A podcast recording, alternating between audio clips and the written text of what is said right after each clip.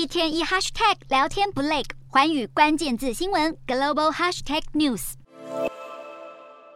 英国首相特拉斯占据各大报纸头版，有的媒体指出特拉斯即将垮台，有的则质疑特拉斯要如何挽救英国经济。特拉斯上任之后强硬推行迷你预算方案，结果引发市场混乱，英镑重贬，领导能力备受考验。对此，英国民众看法两极。而特拉斯接受专访时承认他犯的错，并表示现在政府极力弥补修复这些错。为了修复这些错，十四号出任财相的韩特忙着重新撰写特拉斯的经济计划。韩特最新宣布，几乎全盘撤销特拉斯的减税方案。韩特指出，原先规划的减税方案修正之后，每年将可筹资三百二十亿英镑，大约新台币一点一兆元。英国新政府也必须削减支出，以缩减公共财政缺口。不过，出乎外界预料的是，英国政府将削减能源补助计划规模。韩特表示，能源补助计划将实施到明年四月，之后将缩小范围以及规模。韩特一上任就忙得焦头烂额，强调英国在寻求经济成长之前，必须恢复信心和稳定。撤销部分特拉斯的减税计划，无疑就是希望可以挽救投资人对特拉斯政府的信心。